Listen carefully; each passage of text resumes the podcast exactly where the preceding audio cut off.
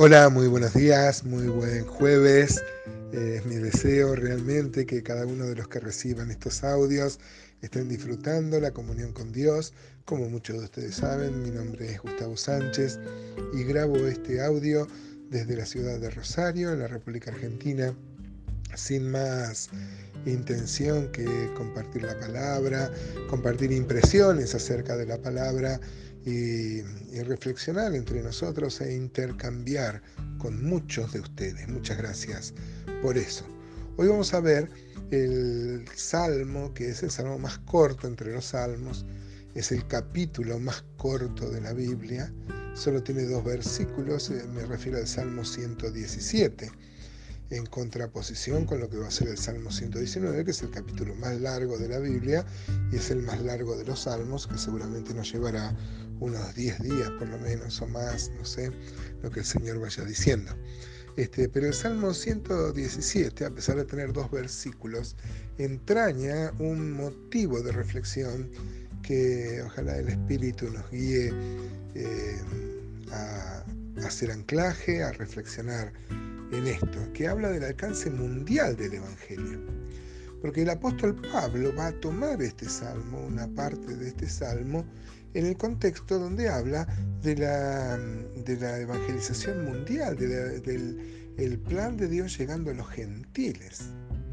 Es verdad que parecería ser que uno, si lee Romanos capítulo 9, capítulo 10 y capítulo 11, eh, parecería decir que los, gentiles fueron incluidos gracias a que, los israelitas, que fueron los primeros destinatarios del mensaje, eh, rechazaron. Pero esto no sería correcto porque uno puede ver en toda la escritura el sentido. Eh, Dios siempre quiso alcanzar la humanidad. Vamos a, a leer entonces el versículo 1 dice, alabad a Jehová, naciones todos, pueblos todos, alabadle. Fíjense cómo, bueno, el apóstol Pablo va a tomar esto en Romanos 15, 11, y él va mm, a tomar las, las, las palabras de este salmo en este contexto. Mire Romanos 15, por ejemplo, del versículo 7. Dice, por tanto recibió los unos a los otros como también Cristo nos recibió para gloria de Dios. Pues os digo que Cristo Jesús vino a ser siervo de la circuncisión para mostrar la verdad de Dios, para confirmar las promesas hechas a los padres, y para que los gentiles glorifiquen a Dios por su misericordia, como está escrito, por tanto yo te confesaré entre los gentiles y cantaré a tu nombre. Y otra vez dice, alegraos gentiles con su pueblo. Y otra vez, y ahí viene la cita, alabad al Señor todos los gentiles y magnificadle todos los pueblos. Y otra vez dice Isaías, estará la raíz de Isaí, y el que se levanta a regir los gentiles, los gentiles esperarán en él, y el Dios de esperanza os llene de todo gozo y paz en el creer, para que abundéis en esperanza por el poder del Espíritu Santo. Fíjese cómo en el contexto eh, donde el apóstol Pablo está hablando de la extensión del Evangelio, habla del deseo de Dios de llegar a todo el mundo. Así ha sido siempre en el en, toda la, en toda la escritura. Uno puede ir a Génesis, por ejemplo.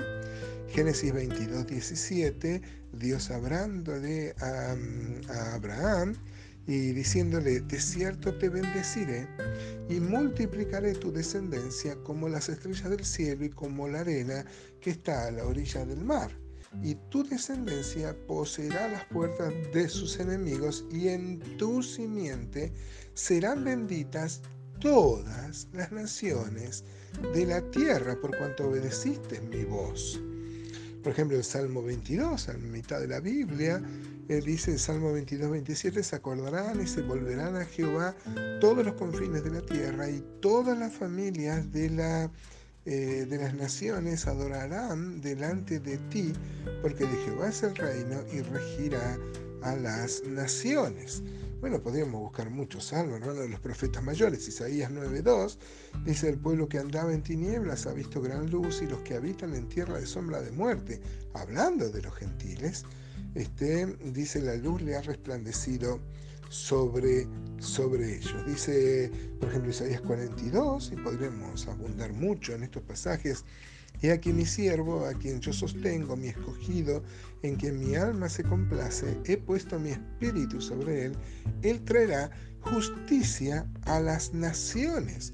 Fíjense como desde siempre el proyecto de Dios era alcanzar a las naciones. Por supuesto que formó un pueblo, el pueblo de, de, Israel, llamó a este hombre Abraham, de una nación tan pagana y de una ciudad tan pagana como Ur, con el propósito de bendecir a la humanidad. No solo de armar un pueblo, porque dice en tu simiente, y la Biblia revela que la simiente de Abraham es Cristo.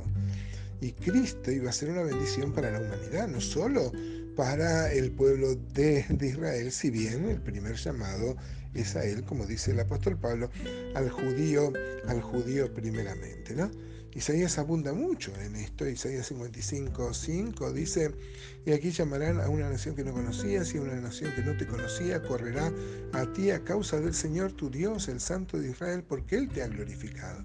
O sea que los gentiles iban a venir a Israel pero los gentiles, los gentiles estaban en el proyecto de Dios. Isaías 63 dice, y acudirán las naciones a tu luz y los reyes al resplandor de tu amanecer. Miren, qué hermoso, qué hermosos textos y podríamos ir a los profetas menores. Por ejemplo, Oseas 2.23. Dice, la sembraré para mí en la tierra y tendré compasión de la que no recibió compasión y diré al que no era mi pueblo, tú eres mi, pueblo y él dirá, tú eres mi Dios. Fíjense como el deseo de, Dios siempre fue no limitarse al pueblo de, de Israel, sino alcanzar a las naciones.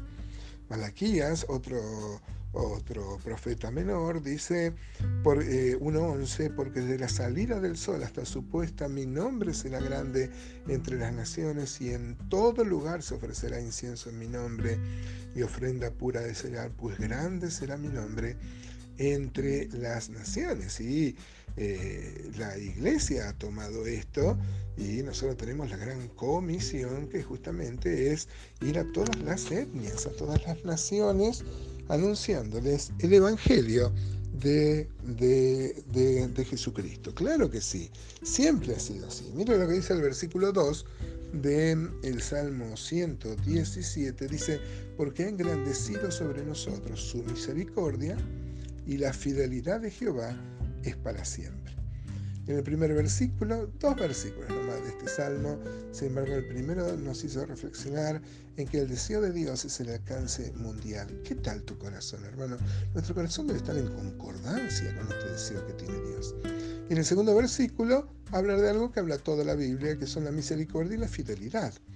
En todos los salmos aparecen esto, pero por ejemplo podríamos citar el Salmo 25, 6, que dice, acuérdate, oh Jehová, de tus piedades y de tus misericordias, que son perpetuas. Oh, mis amados hermanos, ¿qué sería de nosotros sin su misericordia y sin su fidelidad? Ojalá este salmo nos ayude a reflexionar. Primero, en nuestra obligación de contribuir, al evangelismo mundial.